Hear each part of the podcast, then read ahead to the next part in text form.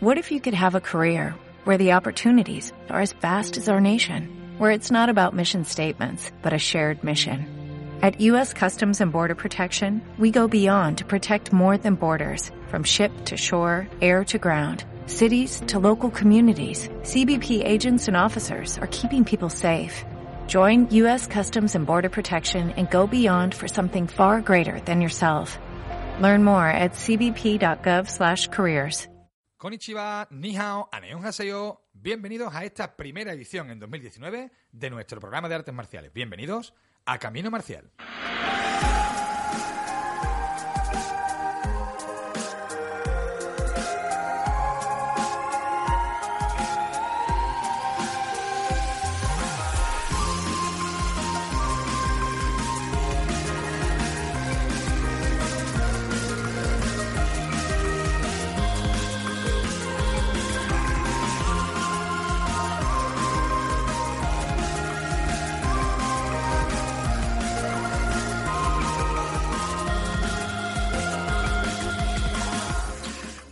Buenas noches, pues año nuevo, vida nueva, pero el programa el de siempre. Camino Marcial, aquí estamos, un año más, un programa más con todos vosotros. Eh, Juan Antonio García, Quique Macías los mandos técnicos y el que habla, Antonio Camacho. Invitado de hoy, Tai Shihan Pedro Fleitas, eh, decimoquinto grado de Bujin Kandoyo.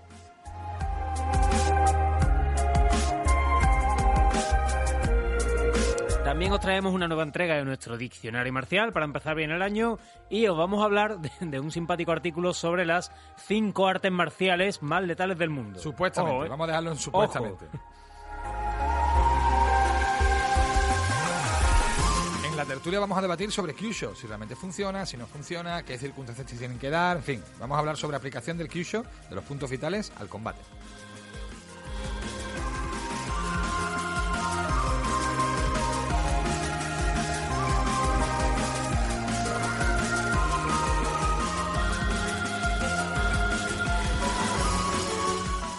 Y en redes sociales os preguntamos cuál es el, ar- cuál es el arte marcial original, eh, perdón, eh, ¿qué arte marcial es el más original, eh, el más original, cuál lo representa mejor? La escuela Bután Sevilla patrocina Camino Marcial. En la calle Sor Sofía, en Dos Hermanas, puedes practicar Wing Chun, Tai Chi Chuan, Chikung y esgrima de la mano del maestro Álvaro Quintano. Visítalos en www.butansevilla.com. Eh, ya sabéis con dónde podéis escucharnos, no ha cambiado tampoco con el, con el comienzo de año. Ni tú ni tú, ¿eh? No ha cambiado nada, tampoco. Hombre, hasta, hasta la muerte, Juan. Eh, pero estamos en el, en el 96.8 de la FM, los martes a las 10 de la noche y los miércoles a la 1 en redifusión y también en internet, en iBox, en iTunes, en nuestra web, caminomarcialblog.wordpress.com y la web del Real Betis Balompié, www.realbetisbalompié.es. Y esperábamos por un lado un regalito de Reyes. Ya dijimos, ya adelantamos que nos iban a cambiar el equipo y demás. Y nos lo han traído, ¿eh? Los Reyes nos han traído lo que habíamos pedido, lo que había pedido en este caso Quique, que ya tiene equipo nuevo, que todo funciona estupendamente. Estamos pendientes de que una línea de teléfono terminen de, de solucionarla, pero bien, estamos contentos, sobre todo nuestros técnicos, pero nosotros también, claro, porque bueno, vamos a poder desarrollar el programa eh, sin incidentes, que la verdad es que a veces nos encontrábamos con algún problemilla. Así que nuestro regalo ha llegado y el de nuestros oyentes también. Eh, les recordamos a todos que teníamos un, un ejemplar de Gudo, Un anhelo por el camino, el libro de Gary Lever, para sortear entre todos aquellos que comentaran eh, los, lo- las entradas de, de iVoox, los programas en, la plataforma iVoox.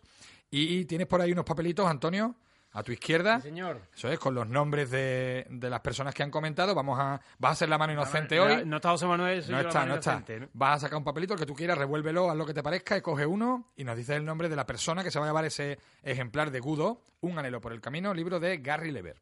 Yo ya tengo el papelito preparado. Venga, pues léenos el nombre, no nos ver, más en ascua. es A ver, Salvacam. Salvacam, bueno, pues para Salvacam ya contactaremos contigo. Para Salvacam va a ir este libro, Gudo, Un anhelo por el camino, de Gary Lever. Muy bien, pues este es el regalito que le traen a nuestros oyentes los, los Reyes Magos de Oriente. Eh, enhorabuena. Enhorabuena, felicidades. Eh, bueno, muchas muchas cosas para este 2019, pero las más inmediatas no son muy numerosas porque salimos de las vacaciones, empezamos a arrancar poquito a poco, pero sí que hay, sí que hay alguna cosita en el horizonte. Vamos a verlas en nuestro noticiero.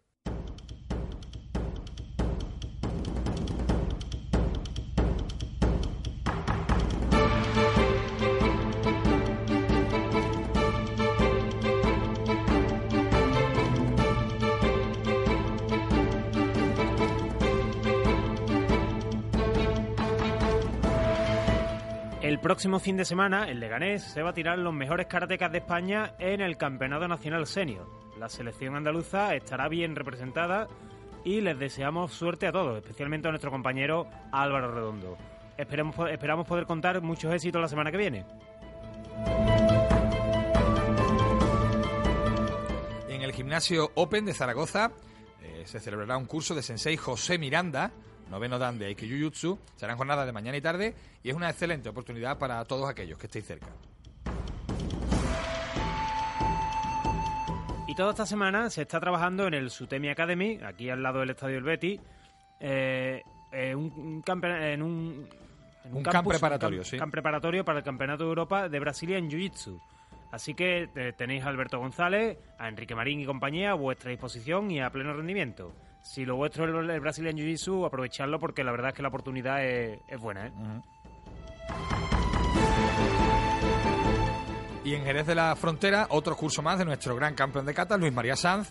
Digo nuestro porque es español, ¿eh? no tiene nada que ver con nosotros, pero eh, es un gran campeón que ha representado a España. De hecho, fue el primer campeón del mundo no japonés, ¿eh? Granada, noven- kata. Granada 92, si no sí, me señor, equivoco. sí, señor. Bueno, pues Luis María Sanz estará en Jerez para todos los karatecas que quieran acercarse este fin de semana. Podéis informaros en el mail club.dakentai con K, club.dakentai arroba gmail.com.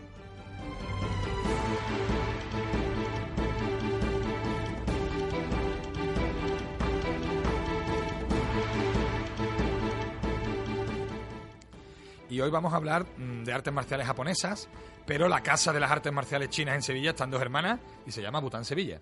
Sí, en la calle Sor Sofía y regentada por el maestro Álvaro Quintano y allí se puede practicar Tai Chi, Chikung, Wing Chun y Escrima con el maestro Quintano y con su equipo también. Pues si queréis más información podéis pasaros, por supuesto, a preguntar, a probar o visitar su web www.butansevilla.com. Y decía que estas son las artes marciales chinas en Sevilla, pero hoy vamos a hablar más de artes marciales japonesas porque tenemos al teléfono a un invitado ilustre, a Daisy Han Pedro Freitas. Maestro, muy buenas noches. Muy buenas noches. Bueno, muchas gracias por atender la llamada de Camino Marcial. Todo un placer. Bueno, cuando, cuando concertábamos la entrevista, eh, yo le comentaba que queríamos hablar de ninjutsu y usted nos decía que, que el ninjutsu y Bujinkan son cosas diferentes. No son exactamente lo mismo, que, que podíamos hablar de Bujinkan Dojo. Entonces podemos empezar por ahí aclarando mm, qué es Bujinkan y, y, y qué papel juega el ninjutsu dentro de Bujinkan, ¿no? Sí, eh, básicamente, básicamente no es que sean diferentes, sino es como el yin y el yang, que son complementarios, pero al mismo tiempo son distantes, no antagónicos. Es decir, eh, la Bujinkan Dojo es un sistema u organización, como lo quieras denominar, que está dedicado al estudio de las artes marciales, que es Hasume Sensei, periodo de su maestro Takamatsu Sensei. Es una organización que él creó a finales de los años 70, a principios de los 80, que eran al principio seis o siete personas, y de- eh, dentro de, este, de esta organización hay nueve estilos, y de los nueve estilos, tres estilos son ninpo, o sea, tienen la característica de ninjitsu. Sí. Por lo cual, por eso digo que no, cuando hablamos de Bujinkan Dojo, no siempre hablamos de solo ninjitsu, sino que ninjitsu es una parte de la Bujinkan Dojo. ¿Y cuáles son esos, esos nueve estilos? Claro, eh, en la Bujinkan Dojo tenemos, eh, te lo voy si quiere nombrando para que los residentes lo puedan entender. Tenemos una escuela que se llama Togakure Ryu Ninpo Hapo Hike. Esto es ninjitsu puro, Sí. desde- desarrollado en la normalmente en el siglo XII. Eh, tenemos la escuela Gyokushi Ryu Ninpo Hapo Hiken, es una escuela también de, de ninjitsu, eh, y de esta no hay certeramente cuando se fundó porque es ninjitsu puro y como era espionaje, pues realmente todas las escuelas que se fundaron como tal, no aunque se recoja una, una fecha muy determinada, muchas veces no es real. Sí, ¿no? está- Es- estaba todo oculto realmente. Estaba todo. mm, Claro, eh, tiene su sentido, claro, porque si tú creas algo para que no sea descubierto y de forma secreta, no dejas eh, rastro para que lo puedan encontrar. Luego tenemos a la escuela Kumu Akure Ryu Ninpo, que también, pues como te dije, esta sigue aproximadamente el siglo XVI. Estas son las tres escuelas de ninjitsu que tiene la Bujinkan Dojo. Luego tiene otras como la Gyokko Ryu, Koshijitsu, que son escuelas basadas por más bien movimientos técnicos, tienen mucha influencia china, son del siglo XII. Eh, o Koto Ryu Kupojitsu, que es como un tipo de karate, para entendernos más o menos aproximadamente, donde prevalece el método de golpeo sobre las luxaciones y las proyecciones y las estrangulaciones. O el Gikan Ryu Kopojitsu, que es una técnica pues muy específica, también fundada en el siglo XVI, con unas técnicas muy características ah, en el cual se utiliza mucho el golpeteo de lado, ¿no? por ejemplo, por decirlo de alguna forma. Eh, tenemos la escuela Kukisin de Ryu Hapo Jitsu, que es una escuela enorme que se llama la Escuela de los Nueve Dioses y Demonios, en el cual se incluyen pues la mayoría de las armas que se utilizan en el limpo. Eh, también tenemos Takagi Yushindryu Jiu Sí. Que podríamos decir que se parece mucho a lo que, no quizás al jiu-jitsu moderno, pero sí a, eh, tiene un corte de jiu-jitsu eh, para poder entendernos, ¿no? Es la característica propia, la distancia muy corta y se hacía- normalmente se formaban a los guardaespaldas de los shogun y demás, se formaban a través de Takagi Yushindryu Jiu-Jitsu. Hay otra escuelita que se llama Shinden Fudo Ryu Daken Taijitsu, que era una escuela que se desarrolló en la naturaleza, a campo abierto, y bueno, pues tiene unas connotaciones muy, muy, muy interesantes. Estas son las nueve escuelas que componen la Bujinkan Dojo. Un currículum muy amplio, entiendo, ¿no? O sea, son muchas cosas que aprender, ¿no? Sí, claro. Lo que pasa es que yo creo que, a ver, eh, Takamatsu Sensei recibe de tres maestros diferentes, hereda de tres maestros diferentes estas nueve escuelas. Hasume Sensei recibe de Takamatsu Sensei esta nueva escuela. y Hasume Sensei, con el paso del tiempo, pues ha generado su propio formato, ¿no? Porque es muy difícil mantener la estructura original de cada escuela siendo una única persona, por lo cual él ha creado su propio sistema en base a esta comunión de los principios de la nueva escuela. Bueno, pues vamos a hablar de, de todo el repertorio técnico de, de Bujinkan, vamos a hablar del maestro Hasumi, por supuesto, pero quería comenzar centrándonos en el tema del ninjutsu porque eh, no sé si mm, podemos definir exactamente qué es el ninjutsu y, y si hay muchos mitos alrededor de, lo, de la figura del ninja que nos ha dado el cine, ¿no? Claro, en el momento que puedas definir realmente lo que es ninjutsu, deja de ser ninjutsu. Claro. Eso es importantísimo tenerlo en consideración. Yo sé que igual puede sonar a los radioyentes un poco extraño, pero es que todo lo que pueda ser, mira, todo lo que es entendible es defendible. Eso es un concepto muy, muy importante en nuestra práctica en el tatami. Todo lo que pueda entender un oponente puede ser defendible, por lo cual el ninjutsu, pues sí, si coges los ideogramas y los kanji, pues es una traducción muy sencilla. Además se puede encontrar en Google y en 1500 lugares, no hay ningún problema. El tema es que la palabra ninja, ninjutsu, ninpo, shinobi no mono, kanja, hay, hay muchísimos nombres que se dieron durante la, la historia. Realmente en el momento que tú das un, un concepto, lo conceptúa, pierde su, su esencia. Ahora, ¿qué hacía un practicante de ninpo? Podía ser tranquilamente un practicante de una escuela de ninjutsu, puede ser tranquilamente un practicante de otra escuela que eh, tomaba su rol de ninja en unos momentos muy determinados, o podría ser simplemente una persona que, que era lo usual, que vivía en la montaña, un ermitaño, que vivía, vivía en contacto con la naturaleza, respetando las reglas y los valores propios del ser humano y naturaleza. Eso es un ninja, eso realmente es un ninja. Que luego tenía habilidades, sí, marciales, porque bueno, yo creo que habilidades marciales en las épocas aquellas tan rotundas, pues muchos tenían, porque tenían que proteger su vida, ¿no? Y la de su familia. Y más el que estaba solo por ahí, ¿verdad? No siempre estaba solo, ¿eh? No siempre estaba solo, sí. El ninja, la característica que tenía es que aprendía a trabajar en grupo y aprendía a trabajar individualmente, por lo cual podía trabajar tanto en grupo como individual. A veces eh, solo se trabaja individual, pero sí es cierto que trabajaba- aprendía a trabajar en grupo, ¿eh? Ha, ha- ha comentado que había eh, eh, practicantes de escuelas que no eran de ninjutsu que asumían el rol de ninja. ¿Cuál, cuál sería ese rol? ¿Cuál sería el No, rol del el rol es que en tiempos de, de guerra, depende de los diferentes periodos que ha tenido Japón, ¿no? Es como si nos venimos a Europa y vemos los diferentes periodos de, de guerra, preguerra, posguerra que ha tenido Europa, ¿no? Eh, pues muchas veces pues hacían eh, trabajos de espionaje y de eh, toma de información de diferentes regiones que luego pasaban a, pues, al jefe militar correspondiente si era el caso. O sea, que los ninjas se pueden identificar de alguna manera con espías. No, lo- los ninjas, los ninjas realmente, eh, en la base del ninpo, del ninjutsu, es el espionaje. El servicio secreto de la época. El servicio secreto, sí, señor. Sí, Suena bien. ser servicio secreto también, pero también muy humano, ¿verdad, Antonio? Porque yo pienso que mm, para no estar buscando historias, ni que si de épocas prehistóricas y demás, el ninpo, los seres humanos desde siempre eh, buscamos información para po- que esa información a veces la mantenemos oculta y intentamos escuchar lo que otros dicen para entender qué es lo que está ocurriendo. Entonces yo creo que es muy humano, pero sí es cierto, como dices tú, que podría ser considerado que, bueno, es más, hoy tenemos muchos miembros, muchos miembros de tanto de la CIA como el CNI, como miembros del Mossad, que, que acudieron desde los principios a Japón y que siguen acudiendo, ¿no? Compañeros que entrenan y, bueno, que yo he tenido la, mucha, la fortuna de poder entrenar con ellos, incluso en sus países y entender por qué practican Bujinkan Dojo realmente.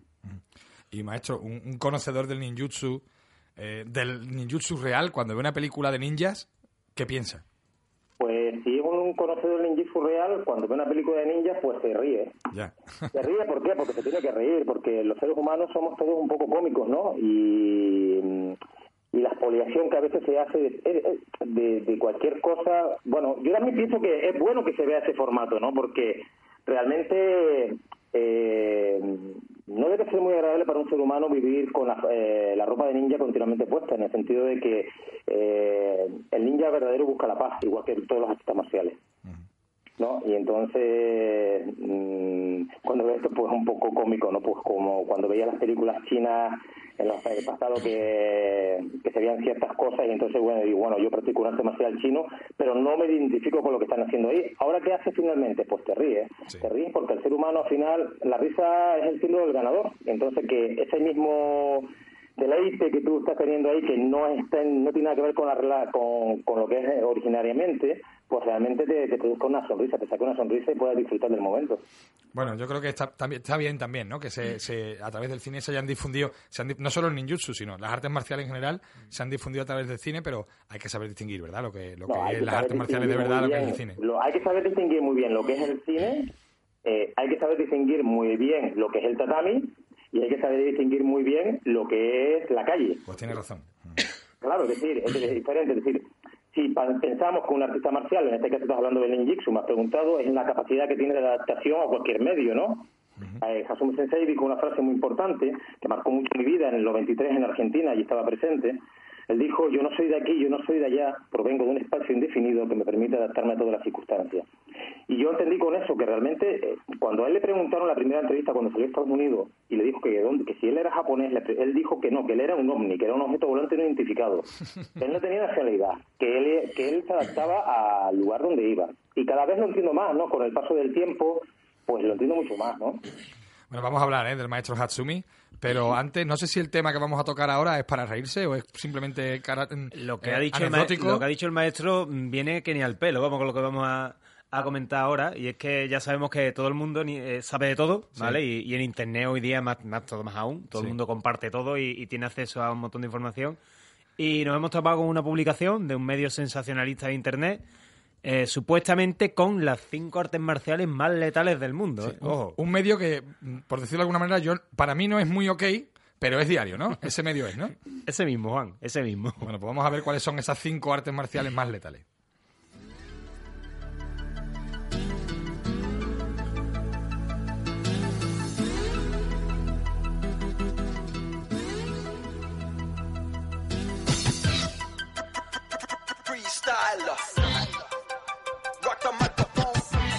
Vaya, vaya musicón que hemos, que hemos elegido para las cinco artes marciales más letales del mundo. Esto ¿eh? es de mi época, me parece. Sí, sí. Eh, en el número, vamos a empezar desde, desde el final, Sí. del número 5, en el que encontramos el Jeet Kune Do de Bruce Lee. Y dicen que es un deporte de combate que, que- que comparte muchas técnicas del Kung Fu, pero su diferencia radica en su forma libre de expresarlo y por ser una filosofía de vida. Muy profundo, sí, señor. Hombre, la, la idea del, del Jeet Kune Do para mí es buena, como, como sistema práctico, no sé si letal, pero sí práctico. Y, y bien aplicado al combate, el Jeet Kune Do claro que puede ser útil. Lo que pasa es que hablar de letalidad, no sé, ¿eh? no sé. Letal no sé, pero un deporte seguro que no es. No, seguro que no. ¿Vale? O sea, cuando dice letal, o sea, en la misma frase mete letal Un y deporte deporte, letal, un deporte pega un poquito de bocado en los ojos. Bueno, se puede, se Eh, puede combinar ¿eh? el tema. Sí, hay, hay que ser más, más riguroso y, y documentarse un poquito más, creo yo. Sí, ¿no? porque deporte el Jeet Kune Do no es. Eh, ¿Cuál es la cuarta de la lista? ¿La tienes ahí? La tienes tú. La tengo yo, la tengo yo, cierto. Eh, el número cuatro es el Muay Thai. Eh, esta, esta no está mal tirada, ¿no? Mira, esta es una buena combinación de exacto, letalidad y sí. deporte, ¿eh? Lo malo es que dicen que, que al basarse en el, en el boxeo occidental muchas normas son comunes. Hombre, hay normas comunes, pero no se basa Lo en que el se basa, lo que se basa ¿no? en el boxeo occidental De- también de es todos un poquito modos- peregrino. De todos modos puede ser un acierto, ¿eh? Esta, esta inclusión del Muay Thai en esta lista. Yo, a mí me da miedo, ¿eh? Un luchador de Muay Thai te pega un viaje y te puede dejar listo, ¿eh? Y no tienen mucha idea de- en cuanto a la descripción de cada sistema que están haciendo, pero parece ser que han, Han podido vi- han estar bien, visto algo. han podido estar bien asesorados, ¿no? A la hora de confeccionar la lista.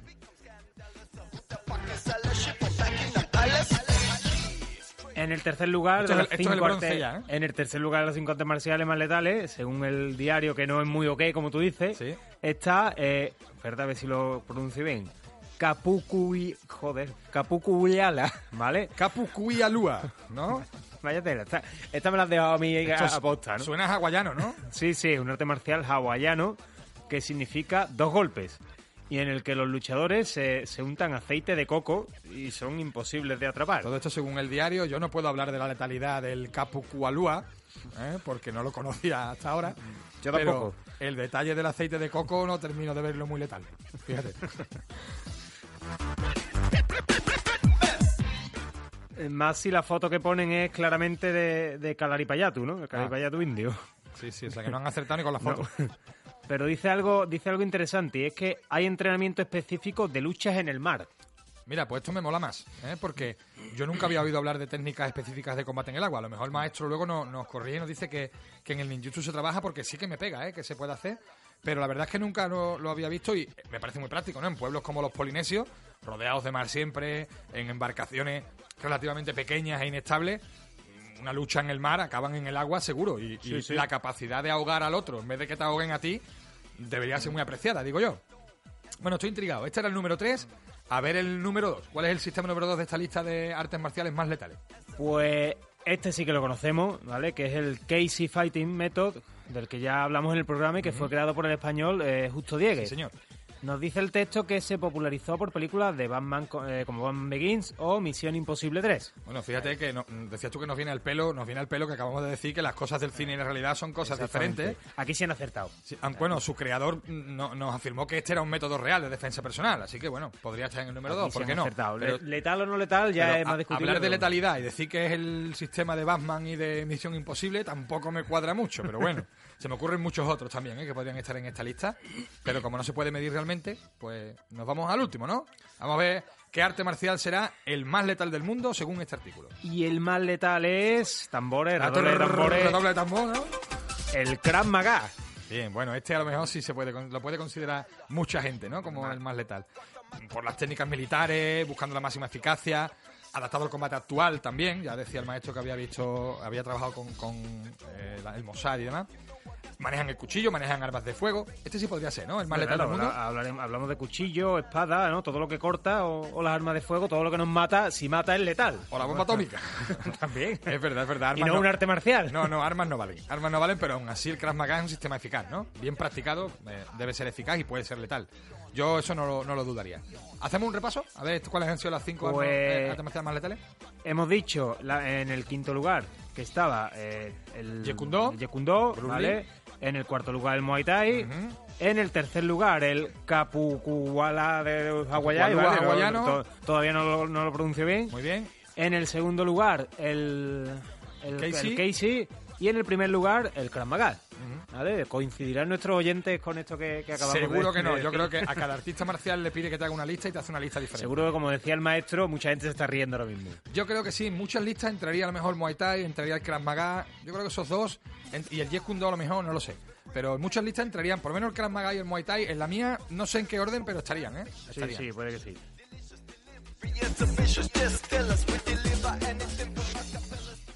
Bueno, hay que reseñar que esto es una lista sobre artes marciales hecha por gente que seguramente no conoce mucho las artes marciales, ¿vale?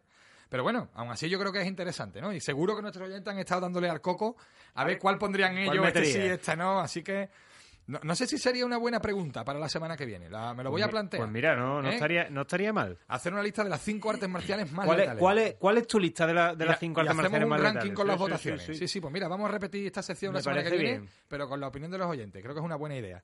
Eh, Maestro Pedro Fleita, no sé si usted coincidiría con esta lista o, o en- entrarían otras artes marciales en la lista. Hombre, no me la planteé, ni, ni, me- ni me la planteo, porque Muy- además la muy letalidad no tiene que ver con las artes marciales, tiene que ver con cada persona y la actitud. Es que un golpe es un golpe, ¿no? Sí, sí, no, yo, yo estoy de acuerdo en que muchas veces depende de la persona y no del sistema. ¿eh? Eh, Exactamente, depende muchísimo de la persona y aunque los, eh, cada sistema está muy enfocado mucho a muchos temas determinados como la letalidad, yo no sé, de todas formas, como artistas marciales, ¿no? Porque todos somos artistas marciales los que estamos hablando en este momento, ¿verdad? Sí, sí, sí, sí. Pues como artistas marciales yo prefiero que se me conozca como una persona amable y cordial a que como una persona cordi- eh, letal. Letal, sí, sí. Claramente, entonces, la letalidad no es algo para hacer publicidad, pero bueno, es interesante. Todo esto es muy cómico y simpático y muy humano, ¿no? Bueno, es una, es una curiosidad, es un juego al final. Exactamente, exactamente. Eh, eh, decimos que íbamos a hablar del maestro, del maestro Hatsumi. Yo no sé si hay alguien mejor para contarnos quién es el maestro Hatsumi. Hombre, posiblemente habrá muchas personas que te contarán muchas muchas cositas sobre Hasumi Sensei. Yo lo más que te puedo decir es que lo conocí en el 88, es mi maestro, eh, y, Y bueno, cuando yo lo conocí en Japón, en el 88, eh, fue un antes y un después, evidentemente. Por eso que me dediqué exclusivamente a la práctica profunda y rutinamente de, de la Ujin Kandoyo.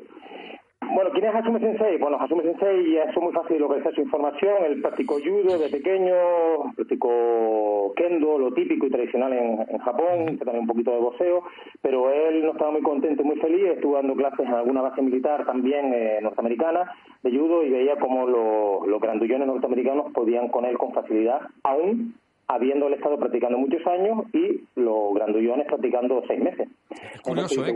hay, muchos, hay muchos, muchos maestros que han practicado judo y que no terminaban de verle la punta porque alguien más fuerte podía con ellos, a pesar de haber trabajado mucho la técnica, ¿no? exacto. Entonces, como no, como había mucha resistencia por parte de los estudiantes uh, norteamericanos, pues yo creo que él tomó la determinación de buscar la esencia del arte marcial tradicional y empezó a caminar, a caminar, entrenó con diferentes profesores y hasta que encontró a Takamatsu Sensei. Sí. Y de Takamatsu Sensei aprendió, bueno, diferentes escuelas, no sé si las nueve escuelas que componen el, ninjutsu. De Takamatsu Sensei aprendió la, la esencia de las nueve escuelas de las que hablamos anteriormente. Sí. Pero sobre todo aprendió eh, algo muy interesante, eh, creo yo, ¿no? El, cuando cuenta, en una le preguntaron también en una entrevista a Hasume Sensei que qué es lo que mejor o, más, o de más consideración había aprendido de su maestro. Él dijo, bueno, cuando mi maestro de repente un día me entrega un libro que la portada pone eh, el libro de la felicidad, a ese le vino arriba todo, todo lo que había aprendido, porque él pensaba que le iba a entregar un libro en el cual estaban las técnicas secretas y demás. Y le dijo, mira, querido Hasumi, eh, todos los seres humanos buscamos lo mismo, finalmente buscamos ser felices.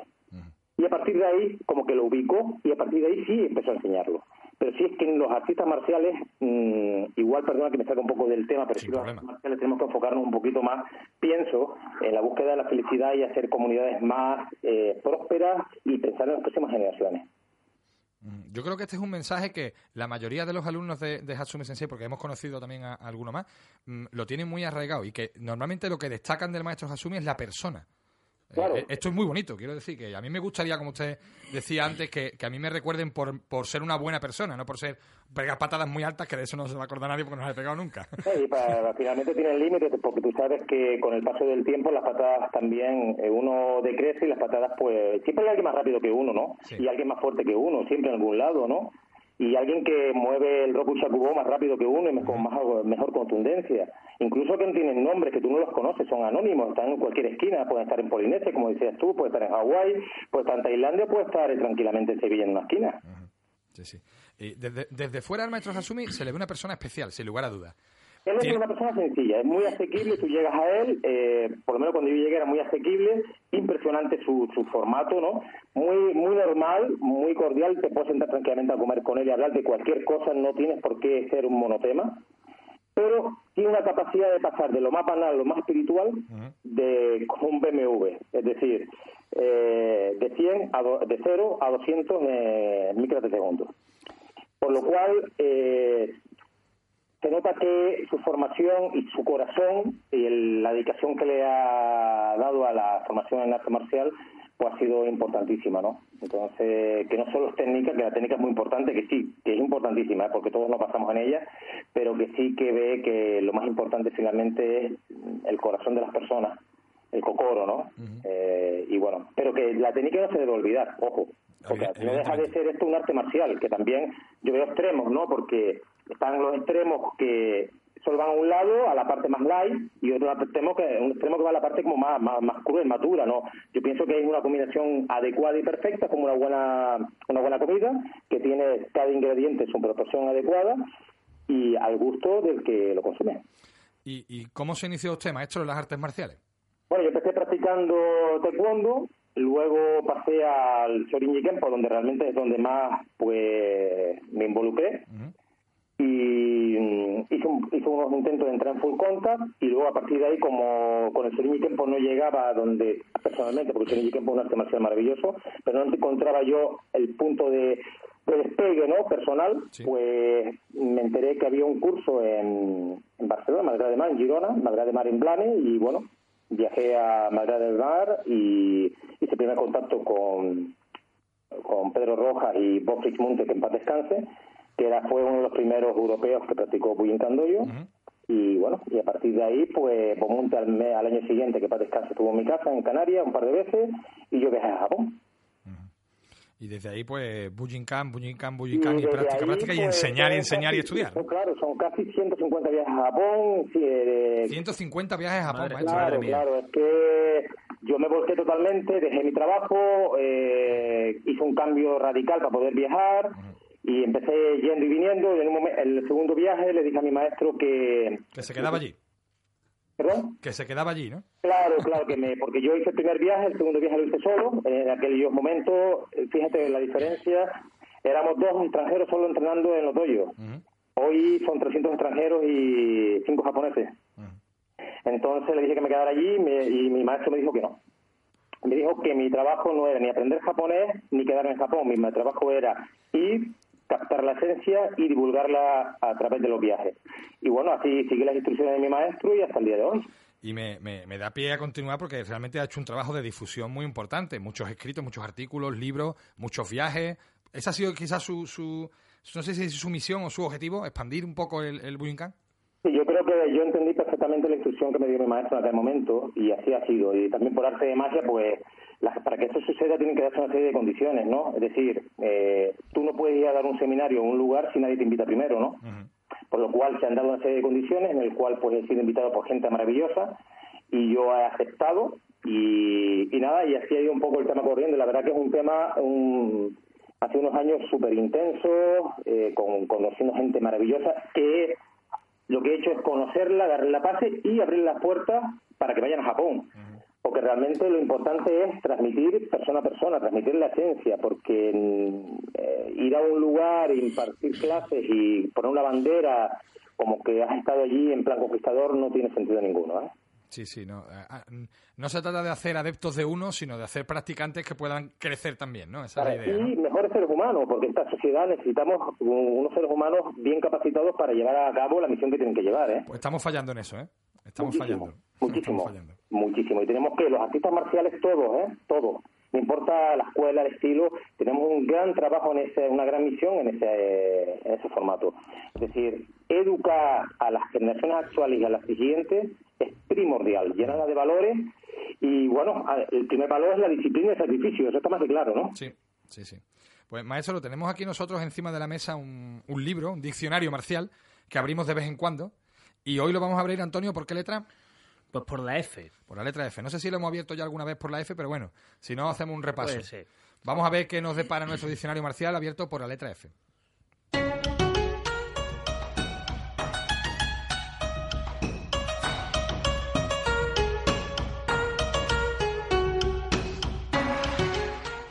Con F se escribe, por ejemplo, Fa Jing, el concepto chino de, de emisión repentina de energía, ¿no? Como, es como un latigazo, el concepto de latigazo. Eh, dentro de la continuidad del movimiento de las artes marciales chinas, como si tuviéramos una explosión de fuerza. Eh, muy similar, por cierto, a la, a la idea de Kime en las artes marciales japonesas. Sí. Y Fudoshin también es un concepto japonés, como Kime, y se refiere a un estado mental o, o también espiritual, ¿no? Fudo es estable, eh, inamovible, y Shin se refiere a la mente o al espíritu, así que Fudoshin es la mente o el espíritu eh, sereno, inamovible, imperturbable. ¿no? Un concepto muy zen, la verdad, Sí, sí, la verdad es que pero viene- aplicable, viene del Zen, ¿no? aplicable a la práctica marcial, aunque es discutible si en el combate deberíamos estar así o ser más guerreros, ¿no? Y más agresivos. Eh, o son, si no son excluyentes las dos cosas, se puede ser, tener la mente inamovible y además ser eh, guerrero y agresivo, ¿no? Hay, hay un buen amigo, David Vallejo, te mandamos un saludo, David, si nos está escuchando, que hace tiempo que planteaba este debate en su, en su blog y vamos a tener que traer esa polémica al programa también, hombre. Si, hay- si la actitud an- ante una, un combate o una agresión tiene que ser de serenidad Como, o tiene que como ser de- siempre, la, la respuesta será depende. de Juan. estar revolucionado. Bueno, cada uno tendrá su opinión, lo, lo meteremos. De momento, Fudoshin es mente en calma, mente inamovible.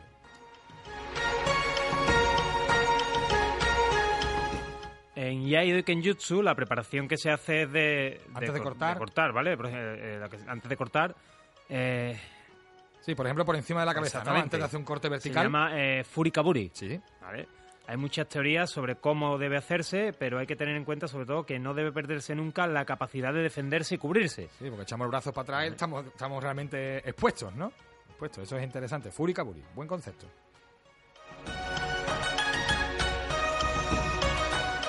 Y en portugués la palabra cinturón se dice faixa. ¿eh? Faja. Eh, exactamente, faja. Es que faja suena muy mal, faixa suena súper exótico. Y es como se denominan a los cinturones en Brazilian Jiu-Jitsu. ¿eh? Hay que señalar que son generalmente el blanco, el azul, el violeta, el marrón y el negro. Y cuesta mucho conseguirlos, ¿eh? esas faixas. ¿eh? Tanto, tiempo, co- tanto tiempo como esfuerzo y dedicación, como debe ser. Que a veces, y yo el primero, somos permisivos con, los- con los cambios de grado y en Brazilian Jiu-Jitsu no suele ser así. A lo mejor por eso los luchadores brasilianos son generalmente buenos en lo que hacen y porque ahí desde luego no hay trampa No- ni no te cartón. pasan la mano. No hay trampa ni cartón.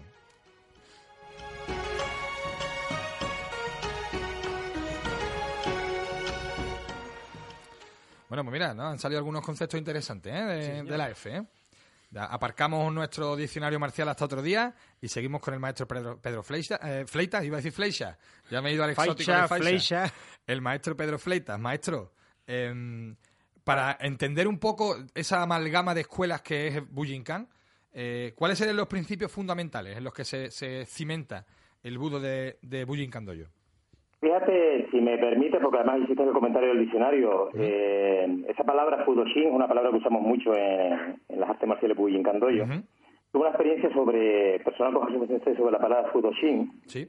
Eh, porque igual no fue de un principio, ¿no? Cuando pasó lo de Fukushima, yo recién llegaba de, de Japón con un grupo de alumnos y me fui a Serbia a dar un curso y llegando al aeropuerto de Serbia eh, la- eh, tenía el, el teléfono cargadísimo de mensajes, porque estábamos allá en Japón, ¿no?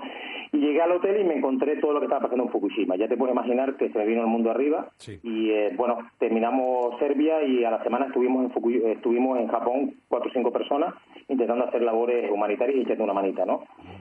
Cuando, ah, en el periodo antes de viajar, eh, intentamos que nuestro maestro, Hasumi Sensei, saliera por la, por la prontitud del problema de la situación de que podía haber un- una explosión, que saliera de Japón y pudiese desplazarse a otro lugar, por ejemplo, más seguro, por ejemplo, Okinawa. Sí. ¿vale?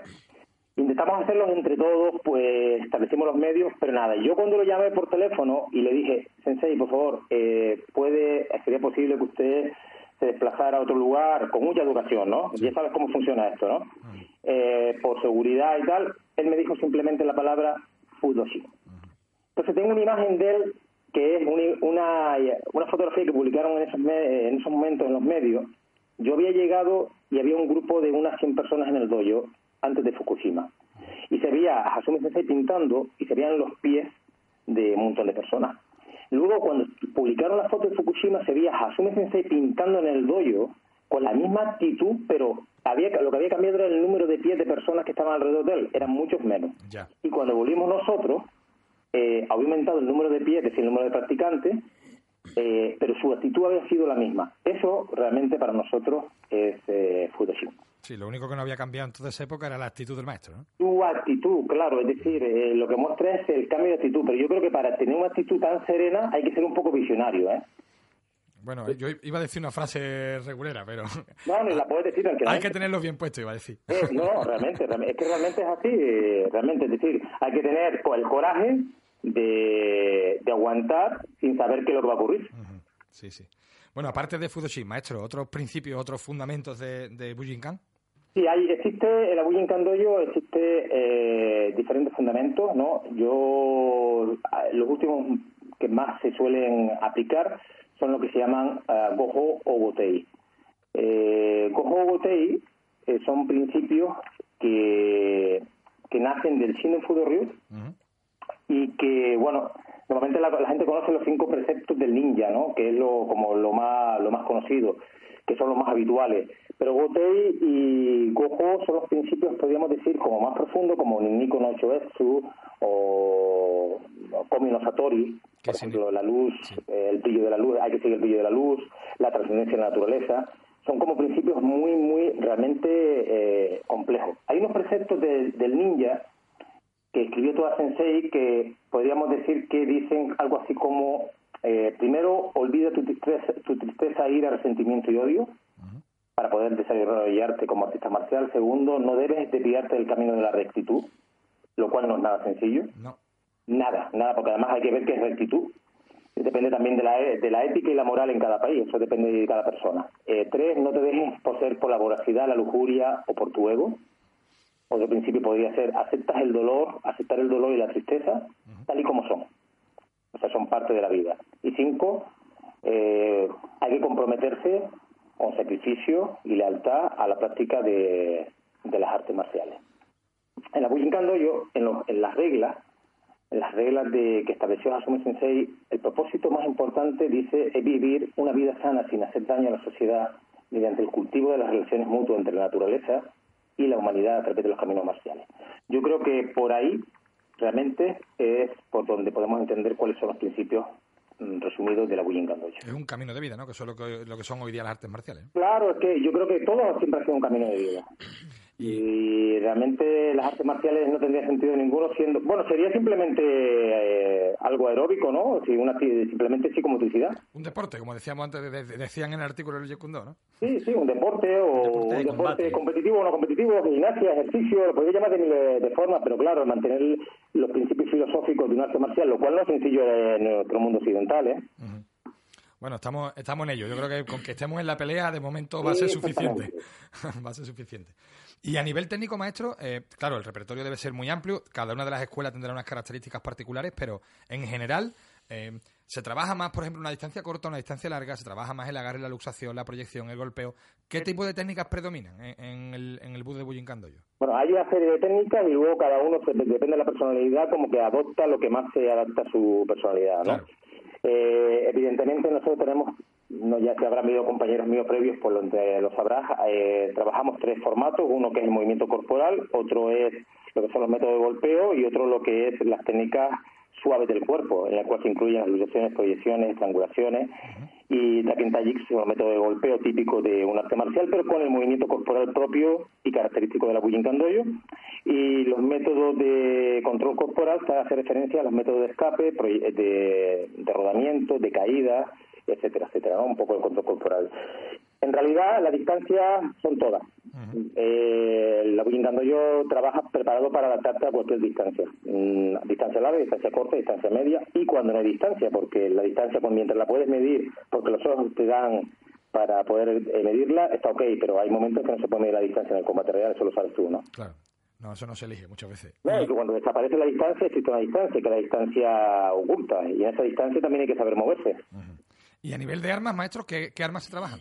Pues mira, tenemos armas largas como el Roku Shakubo, que es el bastón de 1,80 m, el Hambo o Shakubo, que es el, la mitad del 2,80 m, son 90 centímetros, el Yo, el Yari, la lanza, ¿no? La Naginata, el Nagamaki o el Vicento, así como armas largas, ¿no? Eh, luego tenemos armas arrojadizas, como son los Sema Shuriken, los Boshuriken, la daga, pues la cerbatana, el arco, la flecha, y en armas de fuego también se utilizaba una gran variedad porque el ninja al estar desplazado había tenido muchos elementos desplazados en los puertos cuando llegó el fuego a Japón, eh, la pólvora, perdón, cuando llegó la pólvora a Japón, pues fueron de los primeros que lo tomaron y experimentaron con ella. Pues también se usaban cañones de no solo de pólvora, sino de otros elementos como el agua o también las famosas eh, bombas en el cual se producían eh, humo, ¿no? También hay armas afiladas, pues todo tipo de espadas, con todo tipo de características y condiciones dependiendo de la época kunai, cuchillos, armas con cuerdas cortas pero y largas como el Kyuketsu o el Kusarigama, uh Nagua, Chagueo, es que realmente el repertorio es enorme. Nagua es la hoz, ¿no? ¿Perdón? ¿La hoz? ¿Nagua es la hoz? Nagua es la cuerda. Ah, la cuerda, sí, cierto, cierto, es verdad. Sí, Nagua es la cuerda. De todas estas armas, digamos, mm, ¿cuál es la, ¿cuáles son las básicas, cuáles son las fundamentales o las que primero se aprenden? Eso es muy buena pregunta, ¿eh? Es muy buena pregunta porque, claro, no es lo mismo cuando llegues a Japón que hoy en día. Cuando yo llegué a Japón, en cada clase que hacías Asume Sensei se practicaba, después del de Taijitsu, del movimiento corporal, se practicaba con el Hambo, es decir, con el bastón de 90 centímetros. El bastón de 90 centímetros pues servía no solo para hacer enganche, golpear y demás, sino que también se utilizaba a veces como una espada. Con lo cual era muy versátil. Con el paso del tiempo eh, se han establecido como temas, ¿no? Cada año en la Bujinkan hay un tema. Pues el, año de la espada, el año del diario. Ahora, por ejemplo, estamos llevamos dos o tres años trabajando la técnica de Mutodori, es decir, defendernos contra un ataque de espada. Y por lo cual yo diría, yo por ejemplo en mi dojo siempre utilizo como base siempre la, la que aprendí, el Hambo, porque te da mucha movilidad y muchas opciones, ¿no? Pero primero siempre pasando por el Taijitsu, evidentemente. Ahora, que como a nivel personal, como me encanta, pues me encantan las armas largas, por ejemplo. Me encanta el bo, me siento muy cómodo con el bo y además creo que el bo se, se puede es muy comunicativo con, con, los estudiantes cuando están enseñando, también muy comunicativo contigo mismo. ¿eh? yo, yo, particularmente de mi experiencia, las, el Hambo, el, el Roku Sakubo, las armas que utilizan las dos manos separadas, eh, te obligan a mover muy bien el cuerpo, porque al final muchas veces utilizamos los brazos y no utilizamos el cuerpo y estas armas te obligan a mover el cuerpo, con lo cual te enseñan a moverte al final. ¿no? Sí, totalmente. Es decir, si no podrías mover bien un Roku Shakubo si tu Taijitsu, tu movimiento corporal no está un poco ya definido. Es decir, eh, sería como tener una red en las manos y empezar a hacer gestos y te puedes entrar en el mismo, ¿no? Pero sí es cierto, ¿no? Es decir, la prioridad, yo no sé en tu arte marcial, yo evidentemente creo que es igual, la prioridad en la Dojo es, lo primero es el Taijitsu, el movimiento integral corporal. A partir del Taijitsu vienen los diferentes utensilios. Y bueno, yo creo que como herramienta, como el Hambo, es muy buena idea. Siempre, después hace falta constancia, trabajo y, y mucho trabajo, claro, que habrán tenido en esta fecha nuestros amigos de Maral, ¿no, Antonio? Sí, señor. Deportes Maral, ya sabéis, la tienda de referencia para adquirir en Sevilla material para la práctica de artes marciales y para los deportes de contacto. Y, que de constancia y trabajo saben un montón porque llevan más de 30 años ¿eh? trabajando por las artes marciales en Sevilla, que se dice pronto.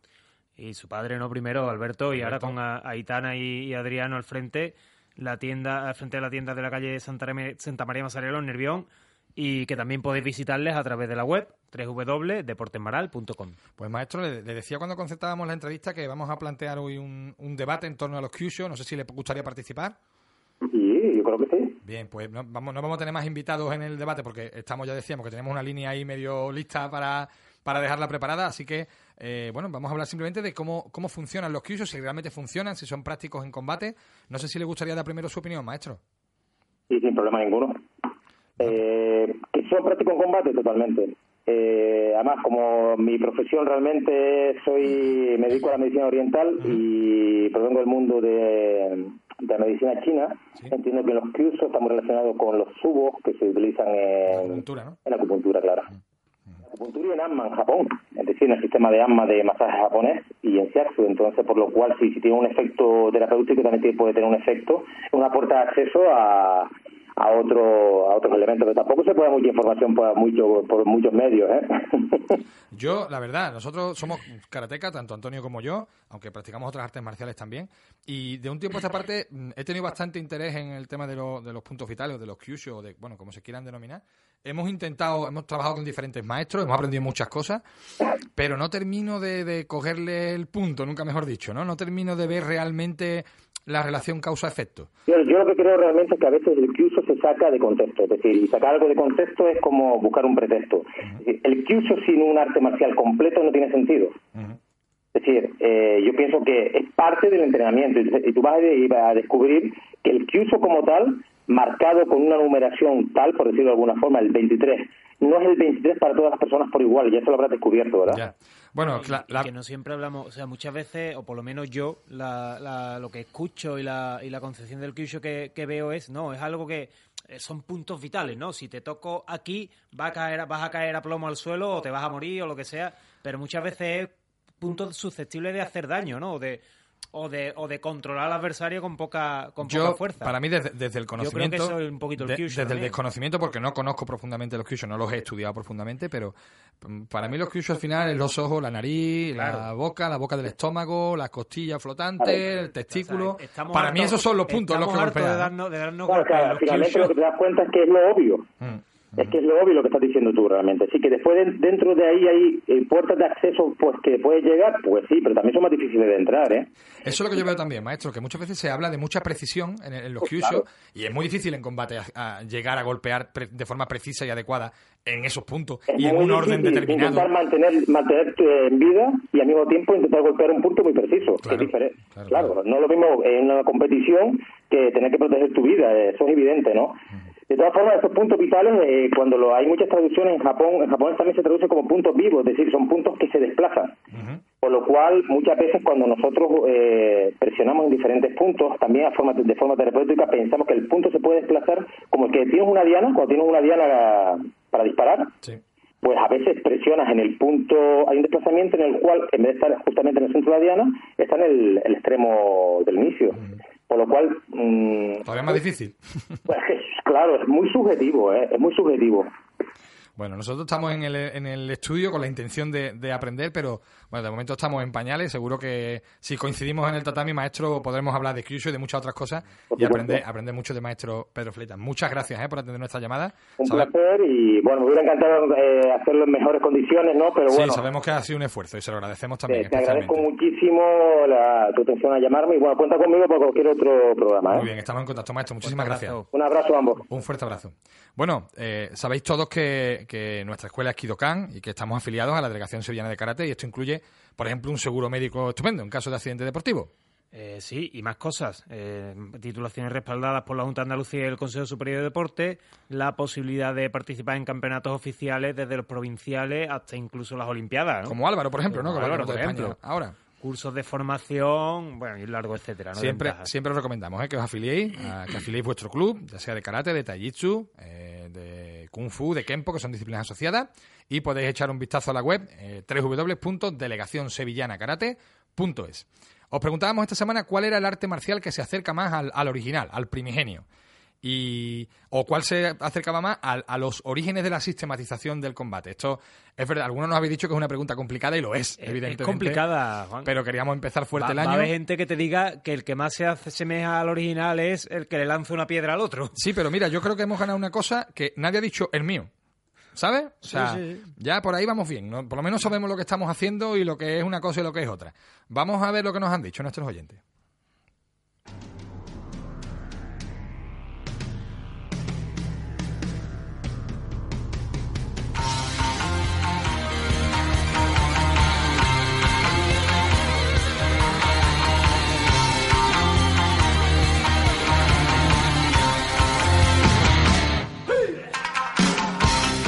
Juan Beltrán, por ejemplo, opina que ningún arte marcial actual se parece a las primeras, ya que se han ido adaptando a- con el tiempo a diferentes necesidades.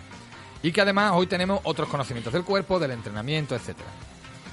Y Xavier Teixido le responde que las formas externas han cambiado, seguro, pero lo- los antiguos tenían mucho conocimiento del cuerpo y sus capacidades, que hoy día se ha sacrificado el 90% por la forma externa, que es lo que interesa actualmente. Antes tenían a lo mejor algo menos de conocimiento, pero le daban más prioridad y ahora que tenemos mucho conocimiento no lo aplicamos a lo mejor, ¿no? Sí. Iván Poveda dice que es muy difícil la pregunta y que volvemos fuertes de vacaciones. Pues sí, volvemos con muchas ganas, Iván. Muchas ganas de seguir de vacaciones, la verdad. si no fuera por vosotros. bueno, Iván añade que siempre escuchó que el Kalaripayat es el padre de las artes marciales orientales. Ya hemos hablado alguna vez del Kalaripayat en este programa, arte marcial indio, hindú. Y que eh, tiene entendido que los más antiguos son los espartanos, los atenienses y luego los romanos. García Andrés eh, dice que, eh, nuestra respuesta está en algún sistema que sea cuerpo a cuerpo o emplee palos, mazas que deriva- derivarían de la caza y de las luchas territoriales. de las piedras. El primero que le lanzó una piedra al vecino, el fundador de las artes marciales.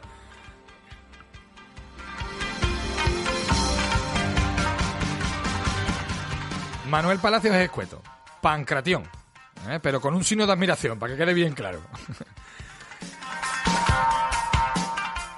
Y otro Manuel, Manuel J. González, supone que el origen está en las técnicas como la lucha de palos egipcia o el tatip. Tatip es, es la lucha de palos egipcia que lo he buscado yo en Wikipedia. Ah, muy bien, muy bien, muy bien. Sensei Google, ¿no? Pues nos vamos. Os recordamos que el ganador de este sorteo del libro Gudo, Un anhelo por el camino, de Gary Lever, es Salvacam. Contactaremos contigo, Salvacam, para bueno, que nos des la dirección y poder enviarte el libro. Enhorabuena, felicidades. Y no olvidéis dónde estamos, 96.8 del FM, Radio Betis, también eh, los martes a las 10 de la noche y también los miércoles a la 1 del mediodía en redifusión. También en internet, iBox, iTunes, en redes sociales, nuestro blog caminomarcial.blog.wordpress, eh, perdón, punto, eh, El cielo está enladrillado, que es lo de ser ladrillado. Totalmente. Y la web del Real Betis Balompié, www.realbetisbalompié.es. Vamos con sí la que, frase, Sí anda. que seguimos con ganas de- seguir de Sí, vacaciones. sí, ¿eh? sí, sí. Venga, vamos con la frase de esta semana. Eh, la frase de esta semana es: El estado del mundo y de los asuntos humanos actualmente se parece mucho al de los debutantes sobre el tapiz de judo. Esta frase es de Gigoro Kano, ¿no? Y no sé si lo dice porque está por los suelos, ¿no? Tanto los debutantes de judo como todos los, los valores y el estado actual del ser humano. Bueno, Eh, os recordamos que como seres humanos estamos en el gimnasio Kidokan de Sevilla Este y en todos los centros en los que imparte clase Kidokan, que es nuestra casa y la vuestra. Hasta la semana que viene. Anillos y que se yo, Sai Jien, Sayonara. Y recordad que este programa está patrocinado por Deportes Maral, donde podéis disponer del mejor material para la práctica de las artes marciales. Calidad, precio y un trato exquisito es lo que vais a encontrar en la calle Santa María Mazzarello en Nervión o en www.deportesmaral.com.